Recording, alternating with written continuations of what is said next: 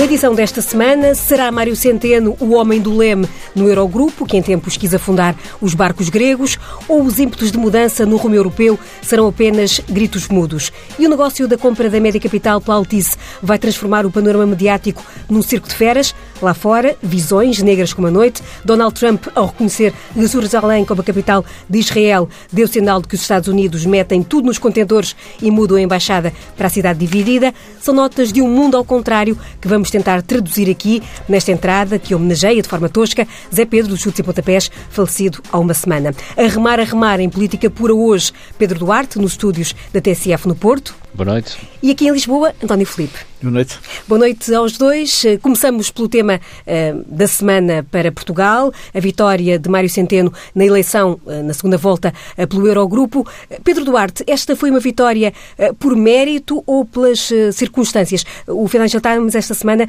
dizia que Centeno venceu por, não por, por, uma escolha, mas mais por acidente. Eu creio que, que inevitavelmente foi porque houve um conjunto de circunstâncias que eh, beneficiaram esta candidatura. Mas isto eu acho que não deve retirar mérito à, à diplomacia portuguesa e ao próprio uh, Mário Centeno, uh, porque normalmente nestes cargos internacionais, nomeadamente a nível europeu, acaba por ser muito o contexto e o, um conjunto de variáveis que, que se conjugam, digamos assim, que acabam por permitir esta, este tipo de eleições e, portanto, um pouco por exclusão de partes, acabou por ficar uh, o, ministro, o ministro português. Aliás, eu desde o início, e nós tivemos a oportunidade de falar sobre isto aqui há umas semanas atrás, eu julgo que apenas o ministro português, eventualmente o eslovaco, é que poderiam ter condições. Por força também da circunstância política que se vive na Eslováquia uh, e de algumas posições que não são bem entendidas no conjunto europeu, eu acho que também uh, se tornou mais ou menos inevitável que a única opção possível era, era a portuguesa. Mas eu não quero com isto retirar, e repito, retirar eh, mérito um, eh, à opção nacional e principalmente não quero desvalorizar um, eh, este sinal que eu julgo que a Europa também deu e que é importante para um país do Sul que, de facto, como o Presidente da República lembrou, há quatro ou cinco anos atrás estava numa circunstância muitíssimo difícil, nomeadamente do ponto de vista reputacional eh, eh, globalmente, eu diria, mas em particular na Europa, e portanto, junto dos nossos credores, junto dos nossos parceiros europeus, Portugal era visto como sendo um país que estaria na linha seguinte, depois da Grécia, numa decadência eh, muito acentuada, e a verdade é que o país conseguiu dar a volta e hoje em dia tem, de facto, uma credibilidade e uma reputação internacional que lhe permite assumir esta, esta função. Independentemente, como, como me parece óbvio, a eleição em si também resultou de um conjunto de circunstâncias que foram, ou de coincidências, se quisermos, que foram altamente felizes e, e, e, favoráveis para Portugal. Daqui a pouco vamos também tentar, tentar perceber quais eh, podem ser os caminhos a seguir eh, pelo Eurogrupo sob presidência de Mário Centeno, mas para já, António Filipe, retomando esta inicial, eh, encontra simbolismo na escolha deste eh, Ministro das Finanças de um país do Sul, eh, alvo de um resgate recente, ou eh, era o homem que de maior consenso entre aqueles que não podiam, que estavam presentes ou que estavam disponíveis? Eu gostaria de encontrar algo mais do que, do que algum simbolismo, mas isso devo dizer que não tenho grandes ilusões, ou seja, não, não, acho que não há razões para pensar que o facto de, de, de Mário Centeno eh, ter sido designado para presidente do Eurogrupo, que, que isso vai alterar as regras do Eurogrupo, ou vai alterar, inclusivamente, a correlação de forças que, que decide no âmbito do, do Eurogrupo. Eu gostaria que fosse assim, mas mas não tenho hum, grandes ilusões de que assim seja. E, e, e, temos a experiência de que eh, o, facto de ser um cidadão português ou ocupar um determinado cargo no âmbito das instituições europeias seja necessariamente benéfico para o país. Nós tivemos o caso do Dr. Drão Barroso, que foi durante eh, praticamente uma década uh, presidente da Comissão Europeia e se nós formos pensar se Portugal teve algum especial benefício por esse facto, não creio que tenha tido e portanto não tenho uma naturalmente que é um sucesso político para o para o, o Dr. Mário Centeno, para o governo português, para a democracia portuguesa e sem dúvida que é. Uh, mas uh, eu creio que, do ponto de vista de, de, daquilo que eu considero que é o interesse nacional, não tenho ilusões quanto a grandes vantagens que daí decorram. Eu acho que isso não, não, esta eleição não vai alterar um, aquilo que, é o, que são os poderes dominantes no âmbito da União Europeia e, e até tenho algum receio de que haja um pouco o efeito contrário, que é o ministro Mário Centeno entender que, uh, sendo ele presidente do Eurogrupo e sendo o Eurogrupo aquilo que é e movendo-se pelos valores que se move, que ele entenda que, que o seu país deve dar o exemplo relativamente a um, a um, um cumprimento ortodoxo daquelas que são as regras estabelecidas no âmbito do Eurogrupo e que, do meu ponto de vista, são muito negativas para a economia da Europa e, particularmente, para a economia dos países mais débeis, como Portugal. Agora, creio que há aqui um aspecto que é, evidentemente, que se nós nos lembrarmos do que foi dito acerca. Eu, eu, eu diria que quem andou a criticar desde a primeira hora, é? a atuação do ministro Mário Centeno e do governo português, dizendo que este governo, pelo facto de ter invertido opções do governo anterior e da política de austeridade do governo anterior, que estava a pôr em ia pôr em causa irremediavelmente a credibilidade, a reputação do Estado português. Quando me lembro que o ex-primeiro-ministro Passos Coelho riu a bandeiras despregadas a quando da primeira uh, intervenção do ministro Mário Centeno na Assembleia da República, vaticinando-lhe, enfim, um, um, um, futuro muito pouco risonho enquanto ministro das Finanças. Quando me lembro, o Dr. Marcos Mendes disse que, era uma, que só podia ser brincadeira de 1 de Abril a ideia da candidatura do ministro Mário Centeno à presidência do Eurogrupo e, e portanto, quando vimos o que tem sido dito ao longo destes últimos dois anos por uh, dirigentes do PSD, pela doutora Maria Luísa Albuquerque, pelo Padre Escolha, e, enfim, por comentadores enfim, que nunca esconderam a sua, a sua uh, animosidade relativamente à atual solução governativa e particularmente à atuação do ministro Mário Centeno e, e mais até tudo o que foi feito para o tentar derrubar Uh, bom, eu acho que certas pessoas, vou usar aqui um, um, uma expressão pouco vernácula, estarão certamente com um grande melão porque, porque de facto isto deita por terra muito daquilo que foi dito relativamente à reputação internacional e europeia que o país teria com as opções políticas que foram tomadas nos últimos anos e que punha em causa irremediavelmente os critérios estabelecidos pelo Eurogrupo, afinal não pôs não pôs eh, e, e, de facto eh, isto acaba, ao contrário do que foi vaticinado, com a eleição do missionário Centeno. Diria eu não embandeirar com isso, eh, não creio que daí venha um, necessariamente um grande benefício para o país, e até tenho algum receio, de facto, de, de que possa até haver uma, uma que se queira dar o exemplo daquilo que eu considero que seria um exemplo pela negativa. De qualquer forma, não deixa de ser irónico uh, para muita gente que criticou o ministro Mário Centeno pela, pela solução governativa foi posta em prática nos últimos dois anos vê-lo como presidente do Eurogrupo. Pedro Duarte, eh, esta vitória eh, do ministro Mário Centeno do governo socialista retira ou uh, dificulta de alguma forma o discurso político do PSD a propósito da, da política seguida pelo governo? Depende qual for o discurso de, de, do PSD e da, da oposição ao governo. Se de facto a insistência for Uh, na, numa lógica estritamente económico-financeira, tentando contrapor a governação anterior com a, com a presente, com base na, na alegada responsabilidade orçamental, é evidente que esta, esta eleição é eh, uma forte machadada, digamos assim, nessa, nessa narrativa. Eh, no meu caso em particular, acho que isso é mais ou menos público. Eu, desde há muito tempo, que defendo que o PS deve ultrapassar essa fase e adotar uma nova proposta para o país e uma nova mensagem política de futuro e de esperança para os portugueses. E, portanto, eh, eu espero que isto também seja um impulso para que o PS perceba que há, um, há uma fase diferente a ser, a ser prosseguida. Contudo, eu, Judite, se me permitir, eu queria fazer um pequeníssimo comentário ao, ao, que disse o António Filipe, sendo que em parte eu concordo, como aliás o que se ficou claro com o que, acabou, que acabei de dizer, mas há uma outra parte que é, que é importante deixar muito, na minha opinião, muito evidente. É porque o ministro Mário Centeno só foi eleito presidente do Eurogrupo porque há um consenso a nível europeu de que o professor Mário Centeno e o atual governo está a prosseguir a política do governo anterior. Nós podemos discordar por razões se calhar diferentes. O António Filipe acha que não porque há uma devolução de rendimentos. Eu se calhar acho que não porque há uma política de cativações e outra, de outra, outra natureza que tenta, que tenta camuflar a realidade. Mas a verdade é que na Europa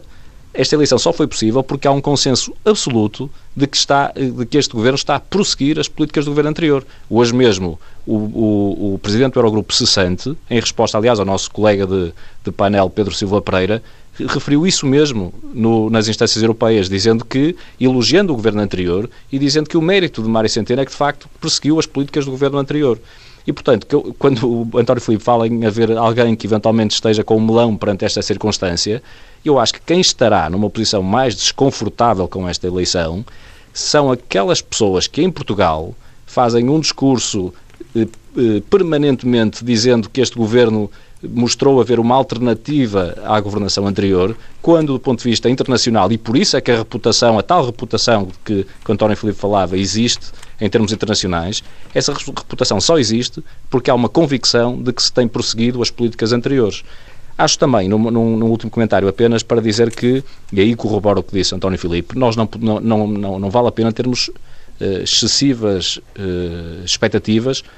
para o exercício desta função. O Mário Centeno não vai mandar no Eurogrupo, não é suposto que assim seja. E, portanto, aquilo que, que, que, se retira daqui é haver uma função de coordenação, eventualmente, haver acesso a informação privilegiada, poder eventualmente condicionar alguns debates, mas principalmente, e eu acho que esse é o ponto mais importante, foi o sinal político que foi dado de que um movimento de reforma do euro que está em curso, eu diria desde 2014, pelo menos, mas que de facto há uma tendência, felizmente, na minha opinião, de na Europa se ter percebido de que uma linha uh, dogmática e excessivamente concentrada na, na se quisermos, na, na, visão económica de alguns países a, a, norte, como liderados pela Alemanha claramente, desde 2014 que há uma inversão, uma tentativa de inversão, uh, pelo menos do ponto de vista discursivo, e de inversão dessas políticas, eh, essa tendência de continua a decorrer e não há propriamente uma inversão, porque se houvesse, certamente que países como a Alemanha ou outros teriam feito eh, tudo o que lhes estava ao seu alcance para impedir que Mário Centeno fosse o presidente do Eurogrupo e se calhar tivessem um outro holandês como, como aquele que agora cessa funções, ou pelo menos com, com o mesmo pensamento económico e político daquele que cessa funções. Ora, isso não aconteceu e, portanto, acho que isso é um bom sinal político que a Europa está a dar, nomeadamente para países como Portugal. Como dizia o Pedro Duarte, António Filipe, deixe-me só dar-lhe esta deixa para, para o seu comentário. Eh, tivemos estes anos eh, em que a bússola eh, económica e política do Eurogrupo esteve voltada para a austeridade, citei há pouco o caso grego. Na resposta, já agora, pedia-lhe um, um, um, comentário também, ou uma antevisão, se este aligeirar de que falava agora o Pedro Duarte pode traduzir-se ou não numa exigência maior, por exemplo, de, de reformas estruturais, passando, por exemplo, pelas leis laborais e que impacto é que isso pode ter em Portugal? Ora bem, eu não, eu não, vejo que haja aqui propriamente uma grande inversão uh, e, e leis laborais não sei o que é que podem querer mais, porque tudo aquilo que foi feito pelo governo anterior em matéria laboral aí continua. Uh, a diferença está de facto que houve de facto uma reposição de rendimentos, houve uma reversão dos cortes salariais, Uh, e houve a reposição dos feriados, mas, uh, enfim, portanto, em matéria de, de, administração pública há de facto alguma evolução, foi imposta até pelos vários orçamentos de Estado, mas relativamente, designadamente ao setor privado, uh, tudo aquilo que foram as alterações à legislação laboral feitas pelo governo anterior continuam aí, infelizmente, e, portanto, o governo do Partido Socialista ainda não teve a vontade ou a coragem de alterar no sentido favorável aos trabalhadores a legislação laboral e, e portanto, eu, eu aí eh, devo dizer que não vejo que do ponto de vista da União Europeia que, que, que se possa dizer que há aí uma inversão. Agora, eu acho que, que vamos lá ver, Uh, quando o Pedro diz que, que, que, a Europa reconhece ou considera que este governo seguiu a, a, política do governo anterior, e há uma coisa não bate certo. Ou seja, se este governo tivesse prosseguido a política do governo anterior, como é que se explicava o discurso político do PSD e do CDS? Ou seja, que a líder do CDS repete várias vezes ao dia que este é o governo das esquerdas unidas. Nós temos visto no, no Parlamento os deputados do PSD a repetirem incessantemente que o governo do Partido Socialista está sequestrado refém. pelo PCP e pelo Bloco de Esquerda, que é refém do PCP e do Bloco de Esquerda, bom, então em que é que ficamos? Ou seja, se a política do governo fosse a do governo anterior, não,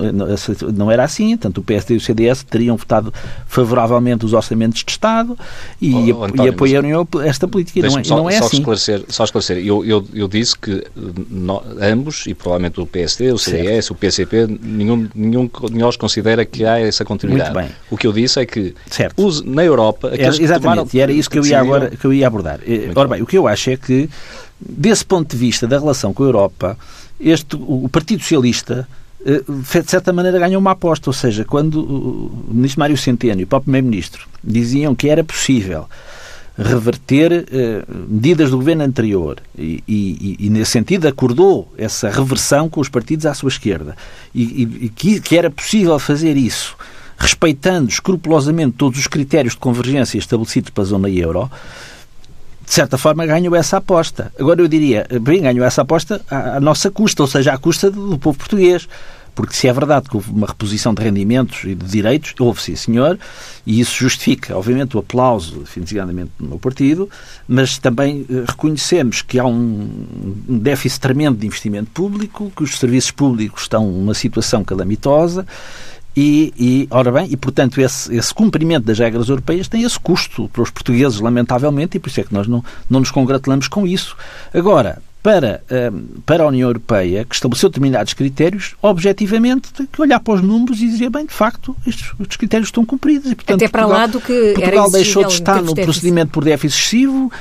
Há uns anos tínhamos uma ameaça iminente de sanções e isso foi completamente afastado. E, portanto, desse ponto de vista, o ministro Mário Centeno uh, ganhou a aposta. Eu não me congratulo com isso, mas de facto, mas, mas é um facto e, portanto, eu não sei. Uh, eu, na União Europeia o, o, podem, vão continuar a fazer pressão, designadamente em matéria de leis laborais, com as famosas as famosas reformas estruturais, ou seja, aquilo,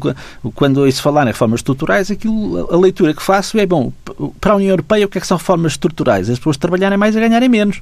Quer dizer, vai tudo bater aí. E, portanto, aí eu, evidentemente que o facto de, dessa pressão e dessa chantagem continuar é um sinal para mim de que no âmbito da, da zona euro os critérios não se estão a alterar apesar de, obviamente, haver um, o facto de haver um ministro das Finanças do Sul da Europa que teve uma política que, de certa forma, que, que, permitiu uma reposição de rendimentos e que permite dizer que se virou uma página da austeridade, bom, eu creio que, que isso não é negativo, obviamente, do meu ponto de vista não, não é negativo. Agora, também creio que não é motivo para emanerar em arco e pensar que, que os critérios se vão alterar assim muito substancialmente. E vai ficar mais complicada a vida para, eh, entre, da relação entre o Governo e os partidos da esquerda não, parlamentar. Não. O Primeiro-Ministro ontem dizia que, eh, no que conta cá em casa, tudo ficará na mesma. Acredita também, nisso? Acredito, quer dizer, não, não, não creio que. Eu, eu creio que. Vamos lá ver. Os partidos que, que participaram nesta. que criaram esta solução política, a solução governativa que temos vindo a ter, têm consciência das, das, das virtudes e das limitações desta solução. Não é? Uh, e portanto nunca ninguém escondeu nada a ninguém, não há aqui cartas, cartas debaixo da mesa nem cartas na manga. E portanto, eh, obviamente que, que esta, esta solução é significativo que os partidos à esquerda do Partido Socialista não se tenham congratulado, particularmente ou, ou, pelo menos, enfim, uma coisa é felicitar o ministro pelo seu sucesso internacional, mas do ponto de vista político não retiraram daí ilações no sentido que isto, oh, isto é ótimo para nós, e, mas também não tiraram a relação contrária, quer dizer, bom, a partir de agora as coisas vão azedar. Não, quer dizer, toda a gente, a situação é clara e, portanto, aí não há nenhuma alteração, creio eu. Vamos então avançando para o próximo ponto da nossa agenda, o processo de compra da Média Capital pela Altice. Ontem eh, o CDS disse que ia pedir uma nova avaliação ao novo Conselho Regulador da ERC, a ERC que regula a comunicação social. Vale lembrar que o atual eh, presidente santo da ERC eh, abriu caminho a que o caso seguisse para a Autoridade da Concorrência, onde está agora. Ainda hoje os responsáveis de Altice diziam esperar com tranquilidade, com serenidade, aliás, que se desenvolvam este processo. Pedro Duarte, este caso devia, eh, concorda que devia haver uma nova avaliação sobre este caso e já agora eh, que eco é que faz das várias vozes? Eh, ouvimos em entrevista esta semana, por exemplo, ehm, o, ehm, CEO da, do Grupo Empresa, Francisco Pedro Balsemão, dizer que isto pode gerar um clima muito complicado em termos do panorama mediático em Portugal. Já antes Paulo Azevedo tinha dito praticamente a mesma coisa, falando em numa guerra quase interna. Uh, o que é que, uh, o que, qual é a leitura que faz deste, deste caso? Eh, eu vou começar por dizer, dizer, algo que se calhar o António Filipe vai, vai, gostar de ouvir, porque para dizer que não me... Oh Pedro, eu gosto sempre de ouvir. Agradeço, é, é, é, mútuo, mas em particular neste caso eu acho que talvez goste mesmo da substância do que eu vou dizer, porque eu, para dizer que eu não me, não, não me comovo particularmente com estas entrevistas dadas por, por líderes empresariais, que é na, nessa qualidade que as estão a dar, e que legitimamente estão a defender os seus, os seus interesses. E, portanto,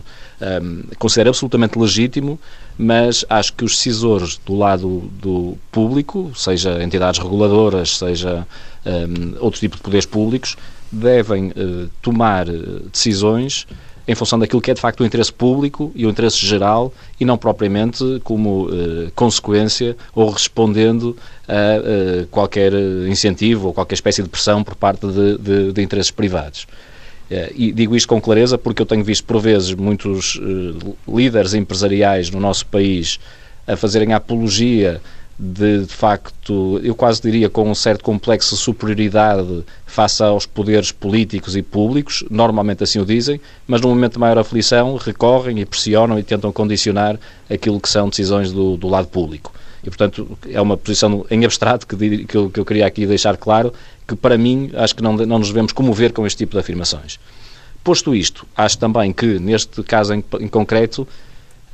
não pode de maneira alguma haver decisões precipitadas e por falta de devida ponderação e estudo sobre as suas consequências.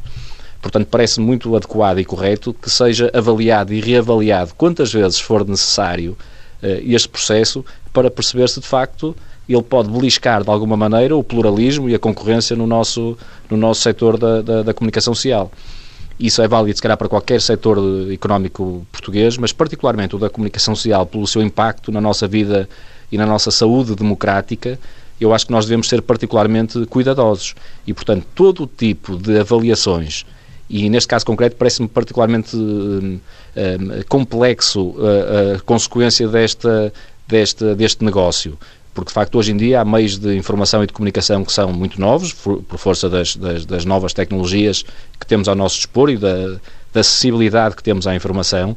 e que, como temos visto, aliás, em vários casos internacionais, a concentração excessiva de, de, de, de poderes a este respeito o poder de comunicação a esse respeito pode, de facto, condicionar a nossa liberdade de expressão e, principalmente, o nosso acesso à informação uh, uh, plural, digamos assim. E, portanto, todo o tipo de avaliações deve ser feita, seja pela nova entidade reguladora, uh, os novos órgãos da entidade reguladora de comunicação social, seja pela autoridade da concorrência, ou, eventualmente, até por, por outro tipo de, de entidades que, que, que, considerem que, de alguma maneira, o interesse público está colocado em causa. É? Isso é a minha, é a minha opinião. António Filipe, uma, uma reflexão, existe uma reflexão como defende Pedro Duarte? Sim, eu não, não, não estou de facto longe da, da, opinião que o Pedro Duarte acabou de manifestar. Eh, de facto, sabemos que as,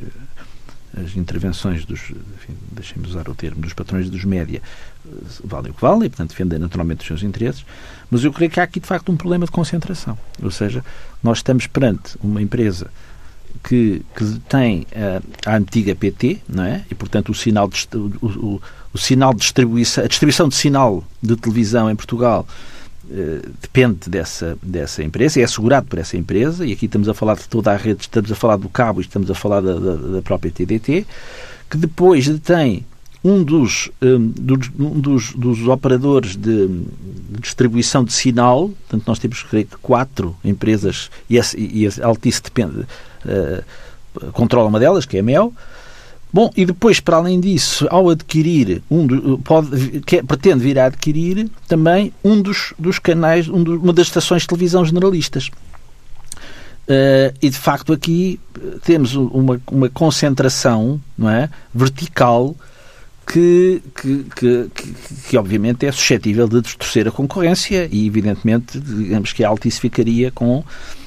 uma, uma, uma, uma, concentração de meios na sua mão suscetível de pôr em causa valores que são inclusivamente constitucional e legalmente consagrados, designadamente no plano da, da, do pluralismo, mas não estou só a falar de pluralismo político, da pluralidade até da, da oferta da oferta televisiva uh, e, e, evidentemente, em condições de favorecer um operador relativamente aos demais. Uh, o parecer que, que, foi feito pela IERC uh, sobre esta matéria é um parecer bem, bem fundamentado. Tive a oportunidade de o ler e, e o que é extraordinário é que uh, nós podemos dizer hoje, aleluia, que temos ERC, o que não podíamos dizer a semana passada, porque foi muito recente, muito recente a recomposição deste, de, desta entidade, desta reguladora,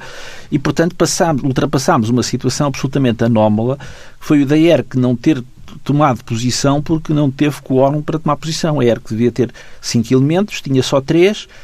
Uh, um, dos, um dos quais o Presidente se recusou a votar aquele, aquele parecer e, portanto, o parecer só tinha dois votos e, portanto, a ERC não emitiu parecer, apesar desse parecer existir e, portanto, ele foi elaborado, só depois não houve condições para, para, para ele ter sido deliberado, para, para, para ser uma deliberação formalmente válida. Mas vale a pena, de facto, uh, ver o conteúdo desse parecer que, que suscita enormes preocupações do ponto de vista da da, da, das consequências que essa, que essa aquisição teria em termos da concorrência e da, da criação de uma situação de excessivo monopólio na detenção dos meios de comunicação em Portugal e, portanto, eu espero que agora que a ERC está recomposta, que de facto, como se diz, que essa questão volte a ser escrutinada uh, pela ERC e que esse parecer que está elaborado seja muito tido em conta e que, que uma, uma operação destas possa vir a ser, a ser impedida porque creio que ela eh, seria muito negativa do ponto de vista da, da criação de uma situação de excessiva concentração dos médios. Eh, na eh, nossa agenda de hoje consta também eh, o tema incontornável em termos internacionais. Ontem mesmo o presidente norte-americano anunciou que reconhece Jerusalém como a capital de Israel. No fundo, o presidente norte-americano está, está a utilizar ou está a tornar lei uma proposta que o Congresso americano já tinha aprovado em, em 95, mas que a cada seis meses os presidentes têm vindo a adiar. Eh, Pedro Duarte, este sinal que Trump deu ao dizer que vai também transferir a, a Embaixada dos Estados Unidos, Tel Aviv, para, para Jerusalém, é, como muitos dizem, uma machadada no, no processo de paz? À partida, no, eh,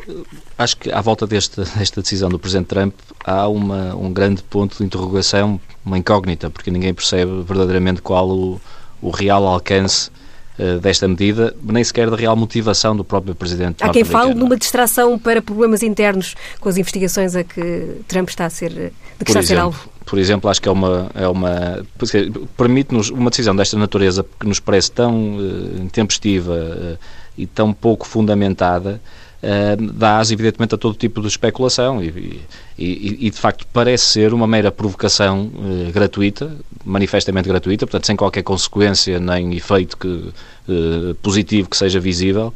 essencialmente para consumo interno, como a Judite estava a dizer, não é? ou para distrair as atenções, ou para agradar à comunidade judaica, ou até para agradar ao seu eleitorado e ao eleitorado norte-americano em geral, na medida em que, e essa parte tem de se reconhecer, uh, como positiva, provavelmente a única no, nesta decisão, mas de facto Trump prometeu isto na campanha eleitoral e, portanto, está a cumprir uma promessa. Na minha opinião, uma má promessa, é a minha, a minha perspectiva, mas não deixa de ser, ser real. E, portanto, nesse sentido, ele talvez esteja a querer provar ao seu eleitorado norte-americano que, que, ao contrário de outros políticos no passado, ele cumpre as suas promessas eleitorais. Com este gesto que é essencialmente simbólico, um, como a Judite estava a dizer, portanto, isto é uma decisão que até já foi tomada há muitos anos, há mais de 20 anos, pelo Congresso americano,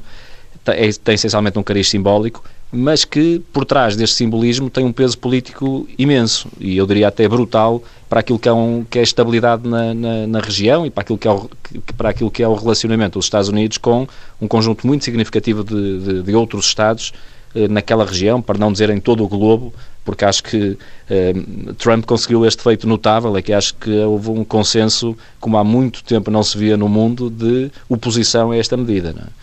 Agora, hum, isto pode ter por trás, de facto, uma, uma opção estratégica e geoestratégica americana mais, mais complexa do que apenas este. Uh, do que apenas a proporção que lhe estávamos a dar até, até agora, e, portanto, um mero gesto político para consumo interno. Porque pode querer dizer, de facto, que os Estados Unidos estão a uh, ter uma opção uh, de posicionamento global diferente do que tem tido até agora, nomeadamente nas divisões ao nível do Médio Oriente. E, portanto, abandonando a, a sua posição de mediador, de árbitro, que tem querido assumir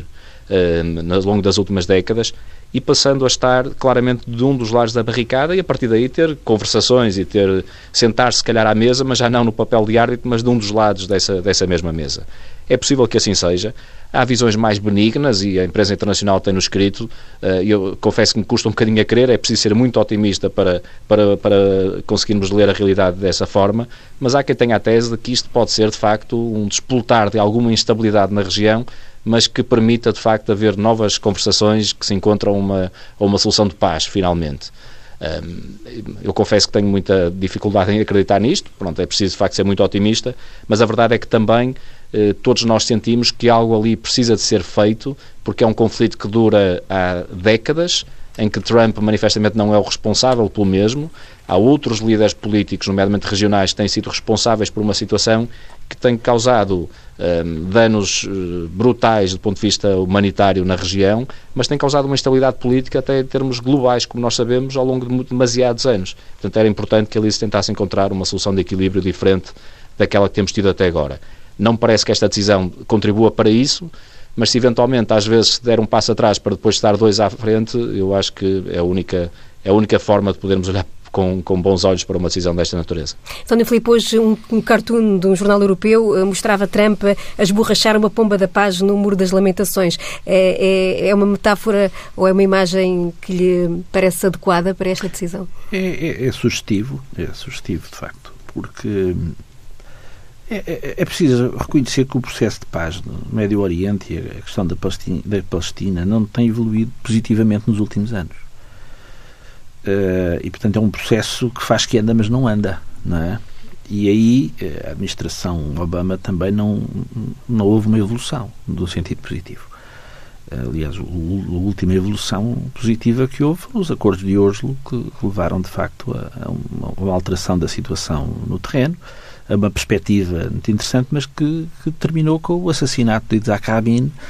e com a chegada ao poder de, do Likud e de, de Benjamin Netanyahu e, e, de facto, com uma, na altura, não, na altura de El Sharon, mas mais tarde de Netanyahu, e,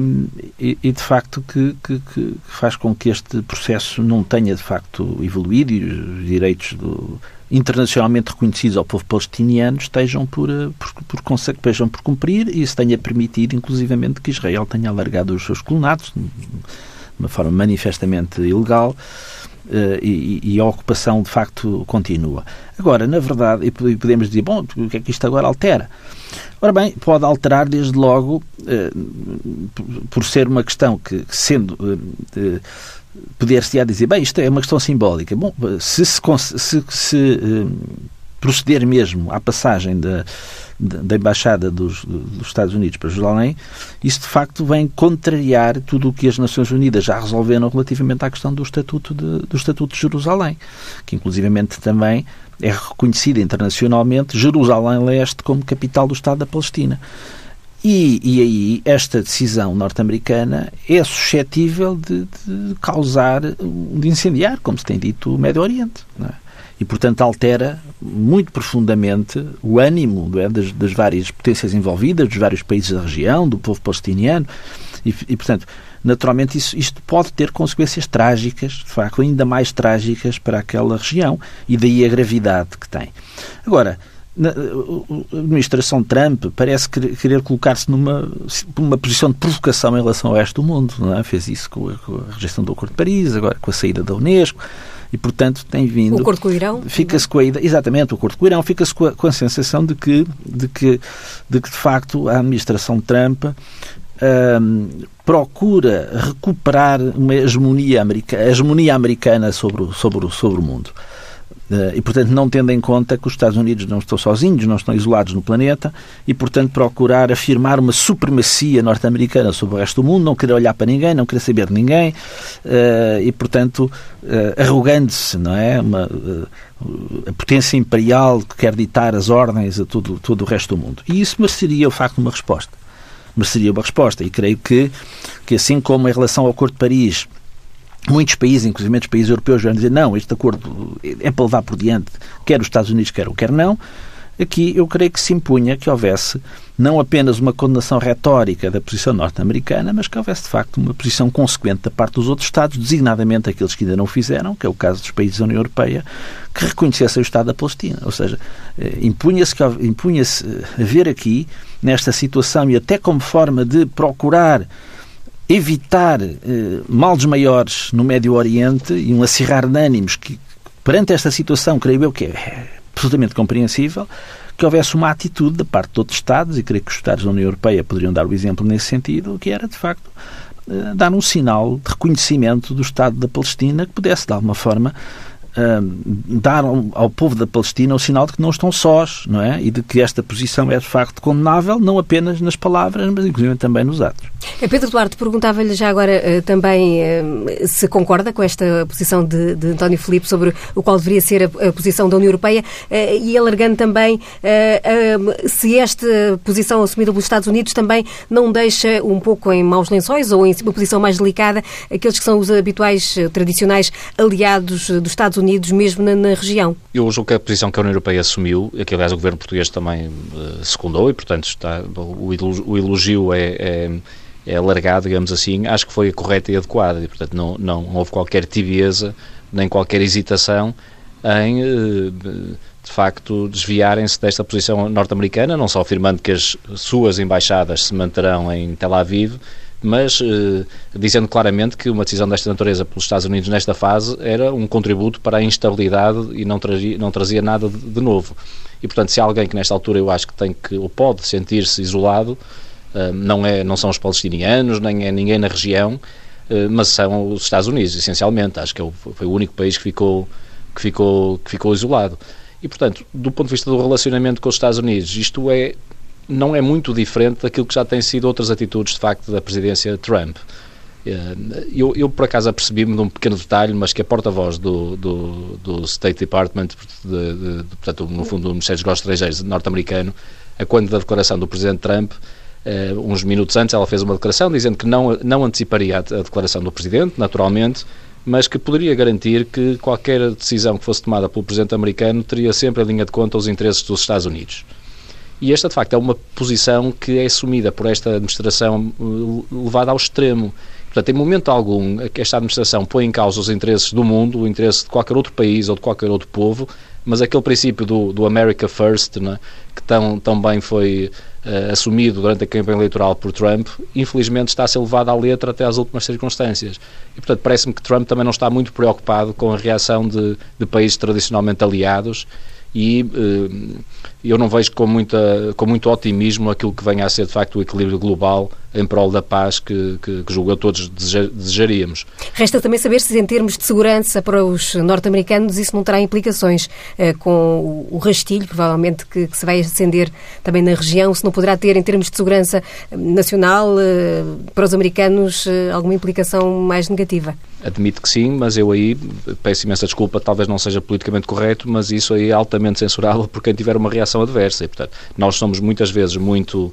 Uh, exigentes com os Estados Unidos da América, porque de facto é um país que nos é mais próximo e que tem valores eventualmente uh, históricos mais próximos do, do, do, mundo ocidental em que nos, nos inserimos, mas uh, não há qualquer justificação possível para atos que sejam fora da legalidade, nomeadamente de natureza criminosa. António Filipe, mesmo para fechar. Não, evidentemente, eu, quer dizer, é, é óbvio que, que, que atentados terroristas que possa haver, seja em que país for, não é?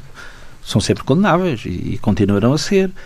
Agora, o, que é evidente é que se ocorrerem situações dessas, nós vamos certamente condená-las e lamentá-las, mas depois não podemos desligar destas atitudes. Quer dizer, são, são questões diferentes. Agora, evidentemente, é que ninguém deseja. Quer dizer, aquilo que nós estamos a dizer, todos, que, que é, isto é suscetível de criar um, um, enfim, um barril de pólvora eh, no Médio Oriente, mas inclusivamente para além dele, mas evidentemente não desejamos isso. Quer dizer, eh, aquilo que se desejaria era que, de facto, isso não acontecesse e, e, agora creio é que, de facto, os outros países, já que não podemos contar muito com os Estados Unidos, que os outros países atuem por forma a procurar Uh, tanto quanto possível, evitar que isso aconteça, porque isso de facto não é desejável. E assim se fez política pura com António Filipe e Pedro Duarte, do outro lado do vidro, Miguel Silva e eh, no Porto, José António Barbosa. Se apanhou a conversa a meio, pode recuperar tudo em tsf.pt e sempre em podcast.